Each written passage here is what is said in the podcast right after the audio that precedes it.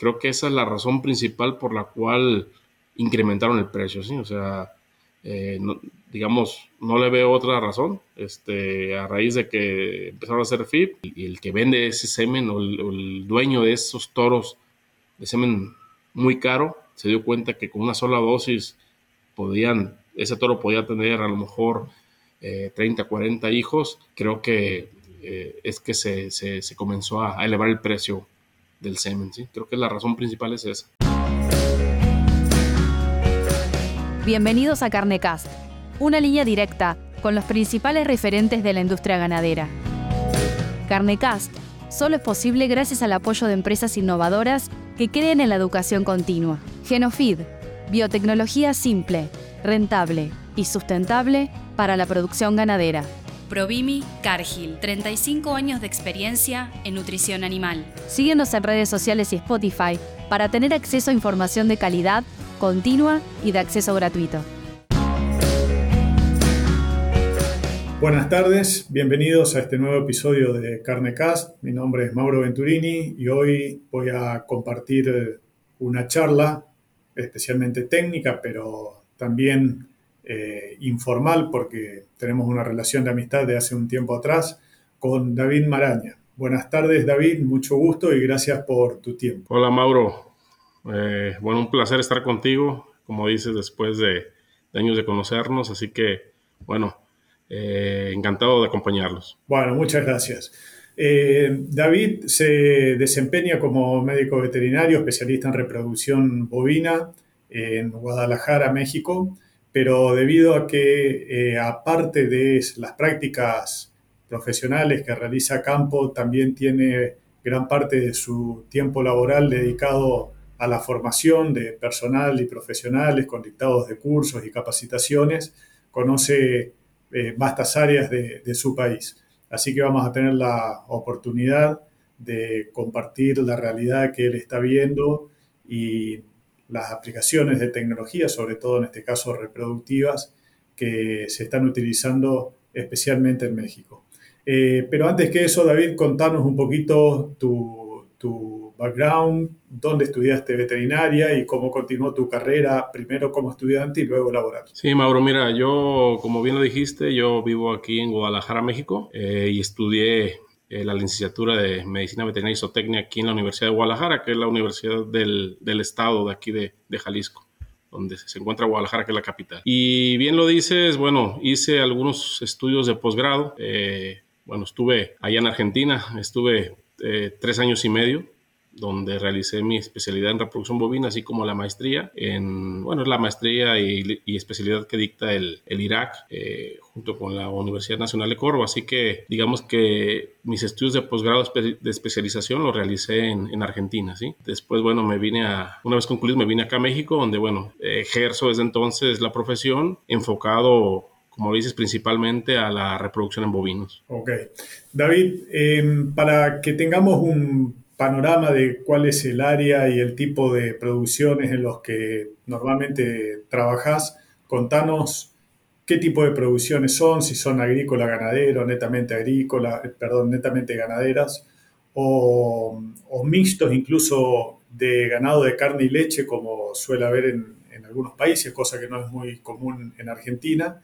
Y también quisiéramos saber eh, de qué tamaños de rodeo hablamos para tener una idea de la cantidad de vacas que trabajan con biotecnologías reproductivas. Sí, Mauro, miran, yo particularmente veo más ganado de cría.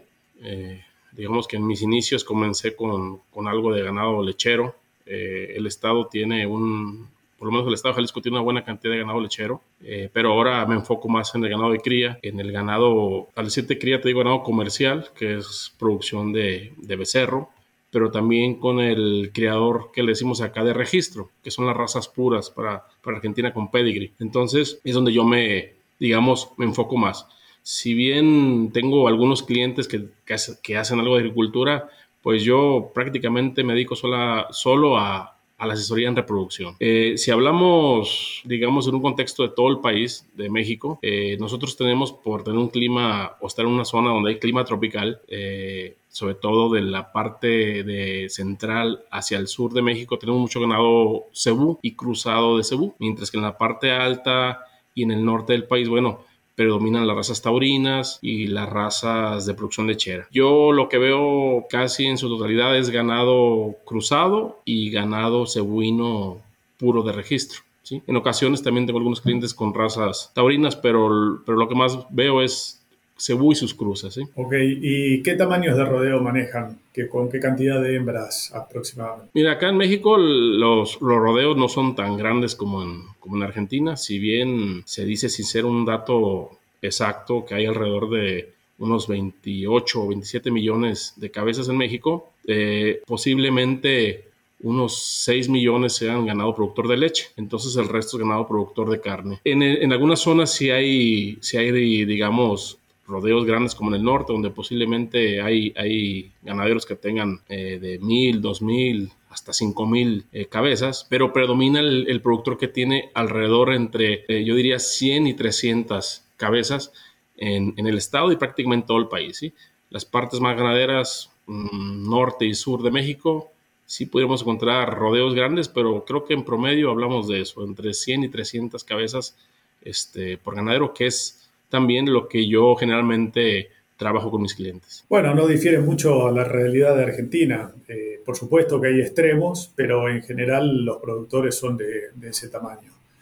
David, eh, contanos un poco con qué realidad comenzaste a trabajar cuando volviste a México después de tus posgrados, con todas estas ideas de meter biotecnología reproductiva cómo arrancaste en ese momento y qué progreso tuvieron hasta la fecha, cuáles son las últimas tecnologías que pudiste incorporar. Sí, mira, Mauro, cuando yo, eh, digamos, salí de México para, para estudiar, que, que le repito, estuve en Argentina, me, me, fui en el 2003, digamos que yo era, practicaba algo de, de reproducción eh, y, y mira que entonces me dedicaba más a la parte de lechería, que era donde daba asesoría a pequeños grupos productores, pero empezaba con, con, asesorar a ganados de cría. Estuve, te lo dije, tres años y medio donde tuve la oportunidad en Argentina de, bueno, capacitarme, de conocer, porque empezaban a, diseñarse o estaban en diseño los programas de ATF en Argentina. Acá en, México, pues no se conocían los programas de ATF como los conocemos ahora.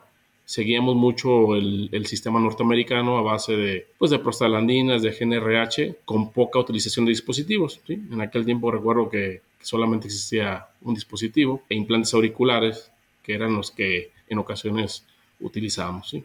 Pero bueno, afortunadamente, eh, y tuve la oportunidad de, de, rodearme de excelentes profesionistas allá en, en, Argentina, en el Irak, que bueno, todos conocen, este, el doctor Gabriel Bo, creo que fue, ha sido parte importante de mi formación y todo el grupo de, del Irak.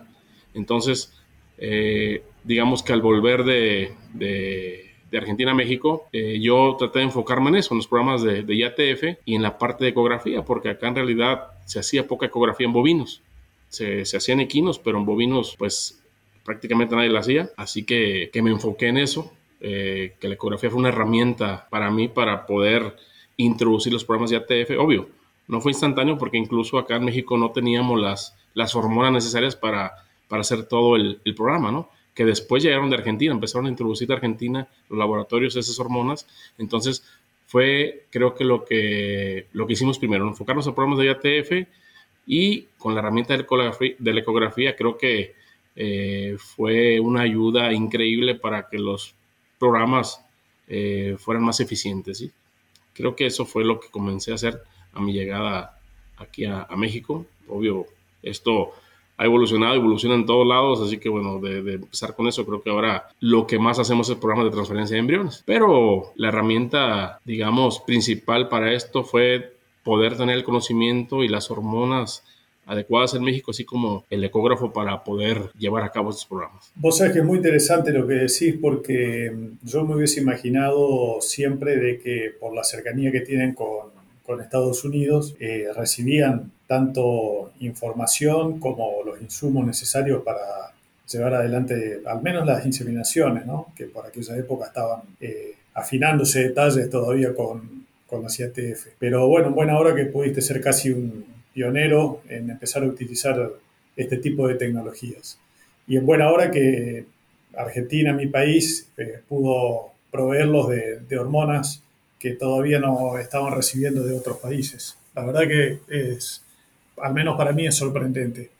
David, eh, ¿cómo evolucionó desde aquellos primeros momentos a la fecha? Eh, me refiero, en lo que vos manejás, se incrementó el porcentaje de vacas que se inseminan, se incrementó eh, la cantidad de productores que usan transferencia de embriones, cómo ves la evolución y el progreso de ese trabajo, que al principio es, por supuesto, formación, convencimiento, demostrar con resultados para que la gente tome confianza y empiece a implementar esta, estas técnicas de forma rutinaria. Sí, Mauro. Eh, así como lo dices, ¿no? Es un proceso de, o fue un proceso arduo para muchos colegas, digo, no nomás yo, hubo mucho, muchos colegas que estuvieron, este, digamos, tratando de implementar estos programas. Bueno, antes te comento que, que, que, efectivamente con la cercanía que comentas que tenemos con Norteamérica, o sea, no es que no se hicieran programas de IATF, pero se hicieron programas de IATF que eran poco eficiente, ¿sí? Tú sabes que en, en, todos los países, México, Argentina, Brasil, Uruguay, un problema para implementar la, la IATF y con los resultados es que hay muchas vacas que no están bien alimentadas, ¿sí? Es decir, hay mucho nuestro posparto en las vacas, entonces digamos que la, adición de algunas hormonas, los programas más efectivos a base de, del uso de estrógenos, bueno, eso ayudó ¿no? a que los porcentajes de preñez se incrementaran y la gente hiciera ese cambio de los programas que no utilizaban dispositivos, ni por ejemplo SG ni cipionato, que eran los sistemas norteamericanos, que no los utilizan porque, bueno, no tienen acceso a esas hormonas, pero eso ayudó en gran parte a que el productor a ver eh, los resultados, poco a poco se convenciera de utilizar la técnica. Entonces, mm, digamos que, que, poco a poco el ganadero se convenció, ¿sí? Se convenció de que estos programas, como los conocemos ahora, son eficientes para producir preñeces, incluso en vacas que están en regular o mala condición corporal o con una cría al pie. Eso, eso es lo que creo que, que ayudó. ¿Sí? Y posiblemente bueno, no posiblemente, seguramente se ha incrementado el número de animales que se inseminan. No hay datos muy exactos tampoco acá en México de, cuántas vacas se inseminan. A veces nos, damos una idea mm, preguntando a, la gente que vende semen y hormonales, pero te puedo comentar que, cuando yo regresé eh, eh, en el 2006, 2007 a México, se creía que, aproximadamente el 4% de los, de los bovinos totales en México se inseminaban. Y yo creo que, que ahora, sin tener un dato exacto, yo creo que superamos el 10% creo que ha sido un brinco importante, si bien, bueno, nos quedan casi 90% de animales que no están en ningún sistema, un programa de inseminación artificial, creo que se ha, se ha ido paulatinamente eh, aumentando ¿sí? la, cantidad de ganaderos que, utilizan la técnica. Y creo que esto ha, evolucionado, ha favorecido también debido a, a, que hay mucha oferta de hormonales. ¿sí? Es decir, ahora es, es, es, fácil encontrar hormonales con varios laboratorios que los, que los ofrecen. El semen podemos decir que es más accesible para el ganadero. Hay más técnicos que hacen la técnica, que saben manejar la técnica, que conocen de las hormonas. Entonces creo que eso ayudó o ha ayudado a que cada vez se inseminen más vacas aquí en México. Bueno, primero felicitaciones porque porcentualmente hablando lograron incrementar en pocos años un 100% la cantidad de vacas que estiman inseminar. Y si bien es cierto que tienen todavía un 85-90% de vacas que no se inseminan, esos valores son bastante comunes en todos los países. Es un promedio, yo creo, mundial entre un 10 y un 15% de las vacas de carne inseminada, así que están más o menos parejos con el resto de los países. Respecto de los tratamientos, dijiste una palabra clave que yo, hago siempre la misma pregunta con todas las personas de las que hablo sobre reproducción, que es sobre el estradiol. Hablaste de los protocolos con estradiol. ¿Cómo están en México respecto de la utilización? Me refiero a la legalidad de poder usarlos o si están prohibidos, restringidos? Eh, mira, Mauro, actualmente no tenemos ninguna restricción sobre el uso del estradiol hasta hoy aquí en México. Creo que eso nos beneficia bastante en los programas reproductivos. Digo, no, no, no dudo que va a llegar el momento en que nos lo limiten, posiblemente sea limitado, como, como está siendo limitado en, algunos países de Sudamérica, pero por el momento no es así. Muy posiblemente o, tal vez eh, será porque, bueno, eh, México, por ejemplo, en la parte de, leche es, importador, no es exportador, ¿sí? Entonces importamos eh, más leche, ¿sí? O sea, es decir, importamos más de la que producimos. Eso, bueno, al no exportar leche, bueno, creo que favorece, por decirlo así, que no nos restrinjan el uso de, de las sales de estradiol, aunque cabe, cabe notar que en ganado de leche, bueno, muchos productores no lo utilizan, ¿sí? Siguen utilizando los sistemas americanos a base de programas con, con GNRH y prostaglandina. En el ganado de carne, igualmente nosotros, este, bueno, hasta ahorita no tenemos problemas. En, en, México se exporta algo de carne, algo de carne algunos países de Asia y se exporta ganado en pie, es decir, becerros o terneros castrados a Estados Unidos. Solamente se exporta de algunos estados que tienen, bueno, certificación. Entonces, hasta ahorita eh, no nos han eh, impedido el uso de la sal estradiol. Creo que esto, te digo, te repito, favorece a, utilizar en los programas reproductivos, ya que, bueno, es una, esa hormona, bueno, es, es, es una pieza clave, ¿no? En los protocolos de ETF, eh, lo, hemos, lo hemos visto. Aunque, bueno, estamos, digamos, preparándonos, ¿no? Para, para, para ese momento, con, aplicando o experimentando con protocolos que, que precisamente vienen de, de Argentina, del, del grupo de, de, de, Gabriel Boy, Gabriel Lamata. Este, bueno, para tener por ahí en cualquier momento, bueno, un protocolo alternativo este, que se puede implementar, sí, llegar a la restricción de las, de las sales de estradiol que te repito, hasta el momento no, no, no las tenemos. Provimi, Nutrición Animal, pone a tu alcance tecnología e innovación, soluciones nutricionales completas y consultoría profesional para maximizar el retorno de tu inversión. Provimi es Cargill Animal Nutrition and Health. David, cuando hablas de estados que están habilitados o certificados para exportar a, Estados Unidos, eh, ¿qué implica estar certificado? ¿Qué tipo de eh, condiciones especiales deben cumplir para poder exportar? No soy un experto en el tema, pero esos estados tienen que estar certificados por el USDA, Estados Unidos, ¿sí? Este, bueno, básicamente en, en el tema de, de brucela y tuberculosis, que digamos que hay una campaña desde hace muchos años nacional para tratar de erradicarlas. Entonces, bueno, eh, se hace una certificación principalmente en eso y obvio que esos estados además cumplen con otras, otros puntos sanitarios, por ejemplo, el de, el de, bueno, tener zonas donde, bueno, eh, es, es muy poca la población o nula de garrapata, por ejemplo, ¿sí? Que también es un requisito. Y también eh, la calidad del ganado que va para allá. Sí, es decir, eh, en Estados Unidos, bueno, obvio, prefieren el ganado que es más de estirpe Taurus o cruza con Taurus. No, no les gusta mucho el ganado cruzado cebú para, para las engordas. Entonces, bueno, todos esos puntos hacen que ciertos países, ciertos, perdón, ciertos estados en México estén certificados para la exportación este, de ganado en pie, el cual tiene que ir castrado, sea, va castrado, macho y hembra van castrados. ¿Crees que esa, esa exportación de ganado en pie tracciona el precio, ayuda a mantener un buen precio del ganado en México? ¿Es importante la cantidad que se exporta? Eh, sí, sí, este, Mauro. O sea, si bien la exportación no es, digamos, del mismo nivel todo el año, hay años donde obviamente se exporta menos, eh, incluso épocas del, del, año donde se exporta más o menos, eso puede ser, sí, que, que, en cierta forma favorece, ¿no? Favorece ya que, bueno, una buena cantidad de becerros se, se, se van, se van fuera de México. Eso posiblemente haga una demanda ¿no? de, de, de, becerro en el resto del país también, lo que hace bueno que el, que el precio pues por lo menos se mantenga. ¿sí? Creo que sí. Y sobre todo esos estados o los ganaderos de esos estados que exportan, bueno, el, el precio de exportación tiene un sobreprecio. Entonces a ellos les ayuda bastante y son creo que ahora esos estados, que son los de algunos del norte de México, los que precisamente han implementado más los programas de ATF, obviamente, ¿sí? Entonces ellos necesitan producir la mayor cantidad de, de, becerros en corto tiempo para tener una buena tasa de aparición, una buena tasa de estetes. Así que bueno, creo que ha sido clave este, que esos estados exportadores de, de, becerros y becerras eh, implementen eh, la tecnología como la es la, la DIATF. Vos sabés que justamente ahí iba orientada mi pregunta, porque mientras hablaba yo pensaba que si esa, ese volumen de exportación es importante como para traccionar el precio, que ahora me lo terminás de confirmar, no solo por volumen, sino porque tienen un precio extra eh, y los americanos están interesados en, en carne de calidad, probablemente sea una gran ayuda para implementar programas de mejoramiento genético con, con IATF.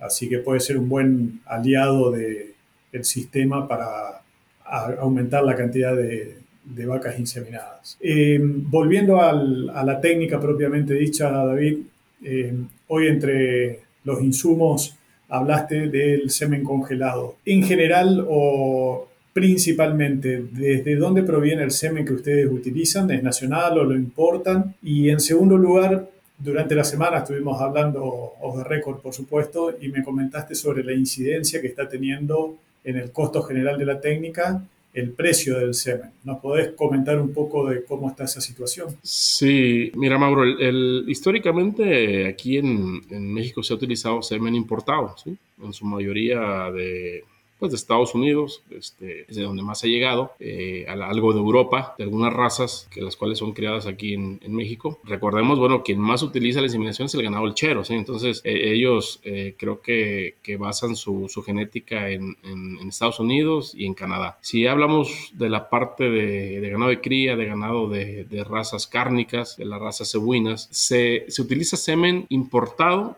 pero también ya se utiliza mucho semen nacional. Creo que de algunas razas cebuinas, por ejemplo, la Brahman, hay, hay excelente calidad genética en México, me atrevo a decir que de, la mejor del mundo. Entonces, eh, mucho, mucho semen utilizado de esa raza, que es creo que, que la raza cebuina que, del que más utiliza semen, la Brahman, eh, ya se produce aquí en México. Es decir, tenemos creadores bastante buenos, los cuales tienen en su rancho varios sementales, los cuales son, a los cuales se les extrae, se les procesa, se les congela semen y se ofrece en todo México. Entonces ahora creo que la mayoría del semen, bueno, perdón, antes la mayoría del semen era importado, ahorita creo que eh, en, razas cárnicas eh, hay mucho semen de origen nacional, ¿sí? Si bien, bueno, las líneas son posiblemente extranjeras, pero hay mucho semen que ya se produce aquí en México, eh, que a lo mejor hace que haya más oferta para el productor. Posiblemente no, no es que el precio del semen nacional sea mucho más barato que el, que el importado en ocasiones, pero bueno, la oferta es muy grande, así que el, cualquier productor puede tener acceso al semen, que antes, bueno, era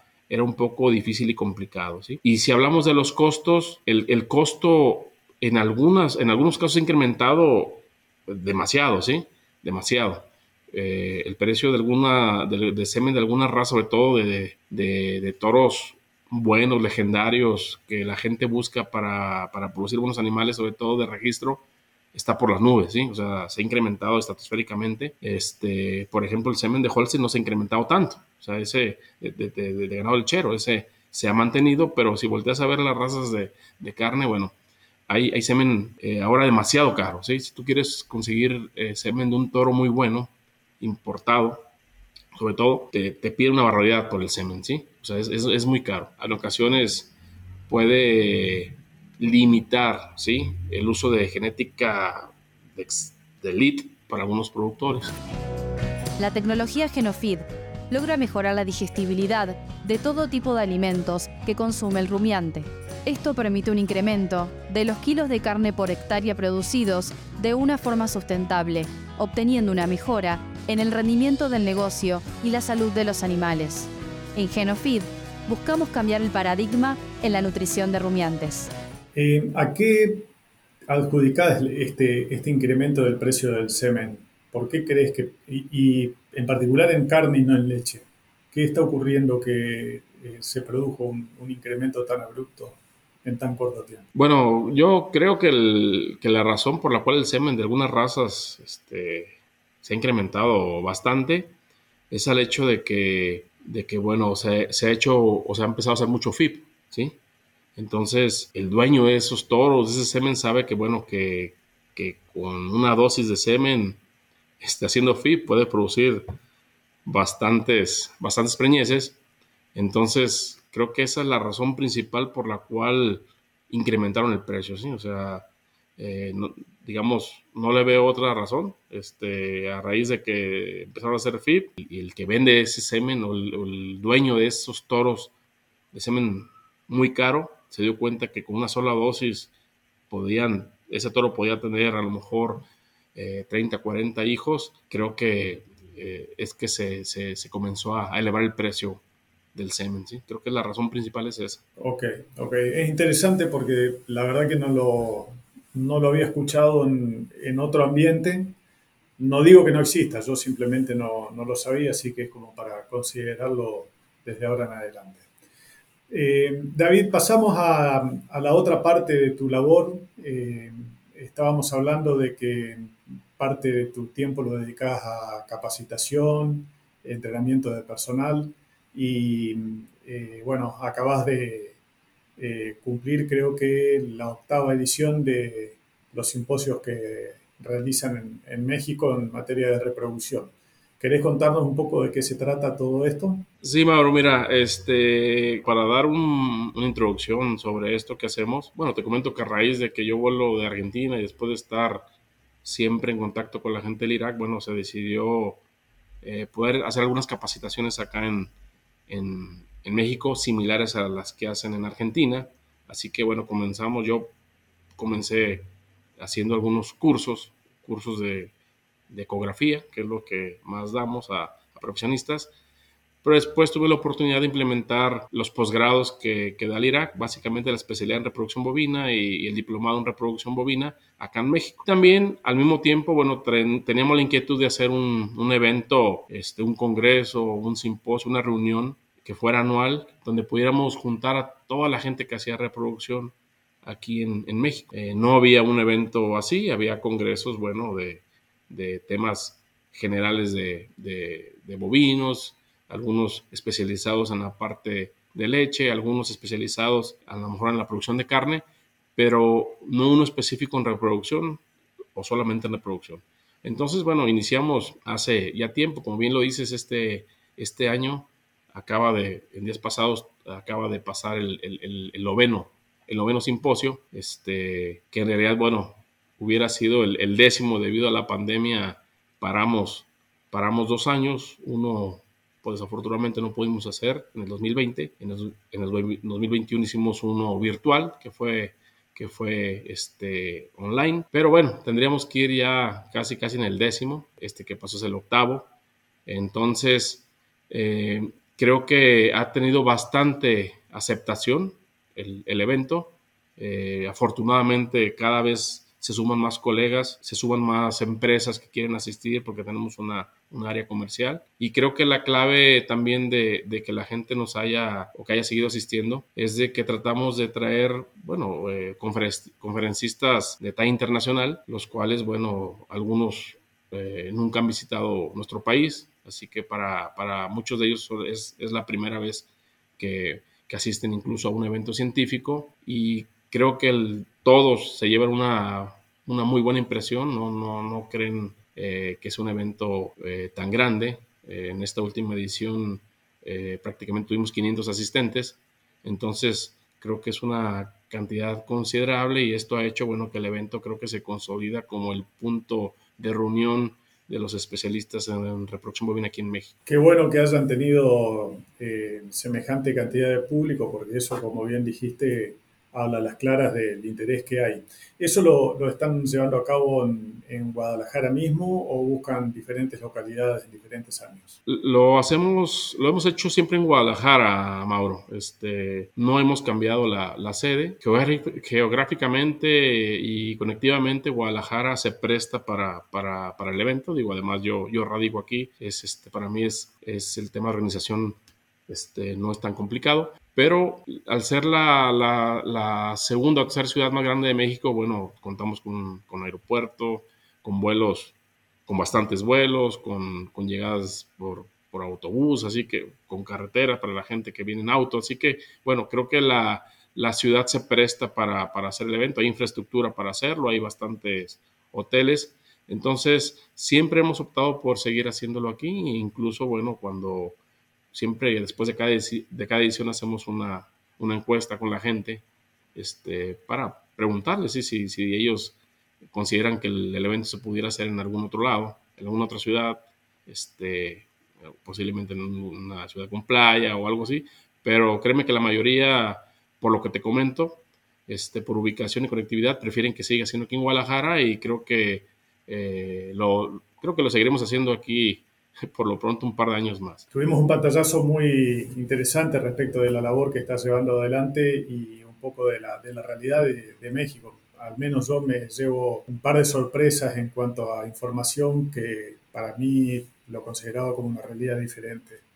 Eh, para no robarte más tiempo y, y ir cerrando, te quiero hacer una última pregunta, pero en realidad no es una pregunta, sino un, un, te quiero pedir la, la opinión respecto de hacia dónde ves que va la ganadería de carne de México eh, en cuanto a su inserción en, Latinoamérica o en, todo el continente americano e incluso el mundo. ¿Cómo ves esa tendencia? Si le ponemos alguna fecha, cinco años, diez años, ¿cómo ves ese futuro? Sí, Mauro, mira, este, creo que la tendencia de la ganadería en México no, no es muy diferente a la del resto de los países de, de, América, de Centro y Sudamérica. Sabemos, bueno, que, cada vez se requiere más de más proteína animal, ¿no? De más carne. Cada vez somos más, somos más población. Este, requerimos eh, producir más becerros. Lo, la realidad es que cada vez es más costoso producirlos, eso sí. Digamos que, que que la alimentación, los implementos, los suplementos, los granos, pues en México son cada vez más caros. Eh, acá en México, bueno, no, no tenemos ningún subsidio para, para, para, el ganadero, es decir, el ganadero tiene que, que, que, hacerlo por su propia cuenta, los gastos de alimentación de producción corren por su cuenta. Hay algunos apoyos, pero la verdad creo que, que en temas de, de, producción y alimentación, que son los más costosos, no, no los hay como debería. Entonces, cada vez es más difícil, este, pero más costoso producir, producir carne. Tenemos las herramientas, como todas estas biotecnologías de las que, de las que hablamos, están las herramientas. Eso, bueno, eh, eso y, el tema de, los costos hacen que, bueno, los, los, productores tienen que ser eficientes, ¿sí? Ahora sí tienen que ser eficientes, porque hace unos años con sistemas poco eficientes, sin tecnología, bueno, el ganadero sobrevivía, ¿sí? El que se quería dedicar a la ganadería sobrevivía, tenía un, este, eh, un ingreso por, sus animales, por los becerros, ahora no. Ahora sabemos que el ganadero tiene que invertir para recibir, ¿sí? Y tiene que invertir para que sus vacas eh, o sus, sus vacas paran y su sistema sea productivo, sea eficiente. Ahora sí tenemos que hacer todo más eficiente. Aunado a eso, siempre estarán las críticas sobre la, contaminación que hace el bovino, sobre eh, el carbón y todas esas cosas. Bueno, eso nos exige a, nosotros como veterinarios y a los ganaderos ser aún más eficientes, ¿sí? Es decir, no tener animales que, no produzcan. Tenemos que tener solamente animales que produzcan este, para, para hacer efectivo todo el sistema. Entonces, creo que en, México hay potencial, hay potencial para, para producir carne, para producir becerros en el, norte y en el sur. Este, lo hay, tenemos que ser eficientes, sí, se pueden abrir muchas, muchas puertas posiblemente para, para, exportar eh, ganado de aquí de México, más bien carne. Eh, algo que nos ayuda es que somos libres de aftosa, entonces eso eh, en alguna circunstancia puede beneficiarnos. Eh, nos puede limitar algunas otras cosas, pero bueno, creo que eso, eso tenemos que considerarlo. Tenemos que cuidar nuestro estatus, ¿sí? Que, que, se logró hace muchos años. Entonces, creo que eh, tenemos y podemos, y tenemos la capacidad de producir animal, de becerros, producir carne, tenemos que hacerlo eficiente. Y bueno, creo que la demanda se irá incrementando poco a poco, así que bueno, posiblemente Solamente los ganaderos eficientes sobrevivirán, los que no son eficientes, los que no adoptan biotecnologías irán desapareciendo, obviamente, pero creo que hay un potencial fuerte. Y en el caso de leche, creo que es igual. Eh, nosotros tenemos que importar leche, o sea, no, no, alcanzamos a producir la que necesitamos, importamos, así que creo que hay una, una buena señal para que los ganaderos que producen leche lo sigan haciendo. El tema de los costos es el, de los costos de alimentación creo que es la, principal limitante. Muchos establos o tambos que les dicen ustedes han desaparecido los pequeños, pero los grandes se han hecho, más grandes. Entonces, este, creo que la producción de leche también año a año se puede ir incrementando eh, casi a la par con la, con la, de, con la de carne. Muy bien. Eh, David, abuso un, segundito más de, de tu tiempo. Pero una pregunta cortita. Mencionaste Astosa, que para nosotros es un, tema muy álgido. Quisiera saber si son libres con vacunación o ya no vacunan más. No, libres sin vacunación, Mauro. Este, hace muchos años se tuvo el problema y se, se hizo una erradicación polémica donde, bueno, se sacrificaron una gran cantidad de animales este, para cortar el brote que venía de Centroamérica, este, venía subiendo la enfermedad, entonces se, optó por hacer un sacrificio masivo de animales, pero esa forma se contuvo y somos libres sin, sin, este, sin vacunación, ¿sí? No, no, no, no tenemos aftosa, por lo tanto no vacunamos. Es una comercialmente y obviamente sanitariamente también, pero comercialmente en definitiva es una gran ventaja y cuentan también con la ventaja de tener el límite fronterizo hacia el sur por cuidar porque el resto de los límites del país están rodeados de el Océano Atlántico, el Pacífico y hacia arriba Estados Unidos también es libre. Así que eso les da una facilidad y una gran ventaja, repito, desde el punto de vista comercial. Bueno, David, muchísimas gracias por todos tus, tus conceptos. La verdad que nos pintaste un panorama de, de México en general y de tu actividad en particular eh, muy, muy concreto y muy resumido. Eh, y como decíamos recién, os de récord con la gente de Carnecast, probablemente el año que viene, previo al evento que están organizando, nos contactemos de nuevo para tener otra, otra charla con vos. Así que muchísimas gracias por tu tiempo y eh, nos veremos, calculo que a la brevedad. No, al contrario, Mauro, muchísimas gracias por la invitación. Siempre es un placer saludarte después de años de conocerte, este, hablar un poquito de lo, que, de lo que hacemos acá en México. Estamos, por lo menos yo vinculado con Argentina, tengo un vínculo muy grande, así que siempre es un placer este, participar en este tipo de eventos. Bueno, muchísimas gracias David y hasta pronto. Muchas gracias. Si te gustó este episodio, no dejes de compartirlo con otros profesionales para que más personas puedan tener acceso a la palabra de los principales referentes de la industria ganadera.